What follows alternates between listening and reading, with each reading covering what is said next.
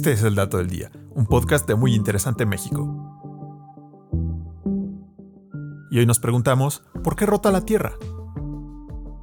Todos podemos estar de acuerdo que los amaneceres y atardeceres son de los espectáculos cotidianos más hermosos que nos regala nuestro planeta, y es gracias a la rotación de la Tierra que podemos apreciar ambos shows naturales. Y aunque las vueltas y vueltas que da la Tierra sobre su propio eje son algo que simplemente damos por sentado, para comprender su origen debemos remontarnos al nacimiento de nuestro planeta.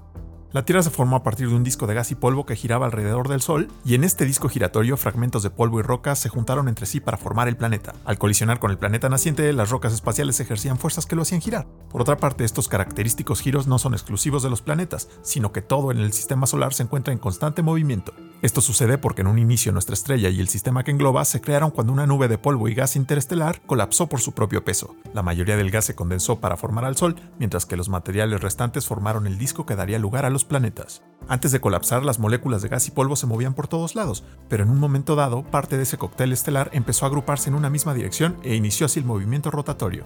Después, cuando la nube de gas colapsó por la gravedad, la velocidad de rotación se aceleró, así como lo hacen los patinadores para ir más rápido cuando encogen brazos y piernas. Una vez que todo empezó a girar sobre sí mismo, simplemente siguió haciéndolo. Y si te preguntas por qué las cosas simplemente no paran de rotar, en el vacío del espacio, una vez que algo empieza a moverse, por lo general continúa haciéndolo por siempre.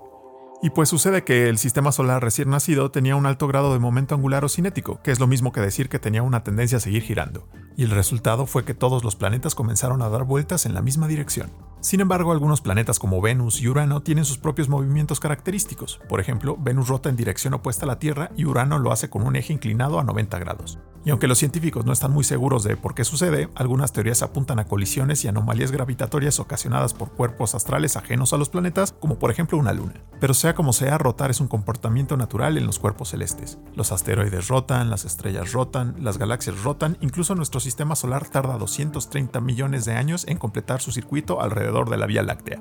Pero no todo rota a la misma velocidad, como por ejemplo en el caso de los púlsares, que son cadáveres de estrellas masivas que pueden tener el diámetro del tamaño de una ciudad. En muchos casos cientos de veces por segundo. El más rápido, denominado Tersan 5AD, en la constelación Sagitario, lo hace 716 veces por segundo. Sin embargo, los agujeros negros pueden ser aún más veloces, como en el caso de GRS 1915 más 105, un sistema binario compuesto por una estrella y un agujero negro, el cual puede dar entre 920 y 1150 vueltas por segundo aunque también las cosas pueden alentarse. Por ejemplo, un estudio publicado en Proceedings of the Royal Society en 2016 demuestra que la Tierra rota 1.78 milisegundos más lento que hace un siglo a causa del campo gravitatorio de nuestra Luna, algo que los científicos han tenido que monitorear constantemente para programar la órbita de los satélites artificiales que se encuentran en nuestra atmósfera. Así que aunque mañana seguro sale el sol, quizás lo haga un poquito más tarde que ayer. Este fue el dato del día. No olvides suscribirte gratis a nuestro podcast y seguir todos nuestros contenidos en muyinteresante.com.mx. Hasta la próxima.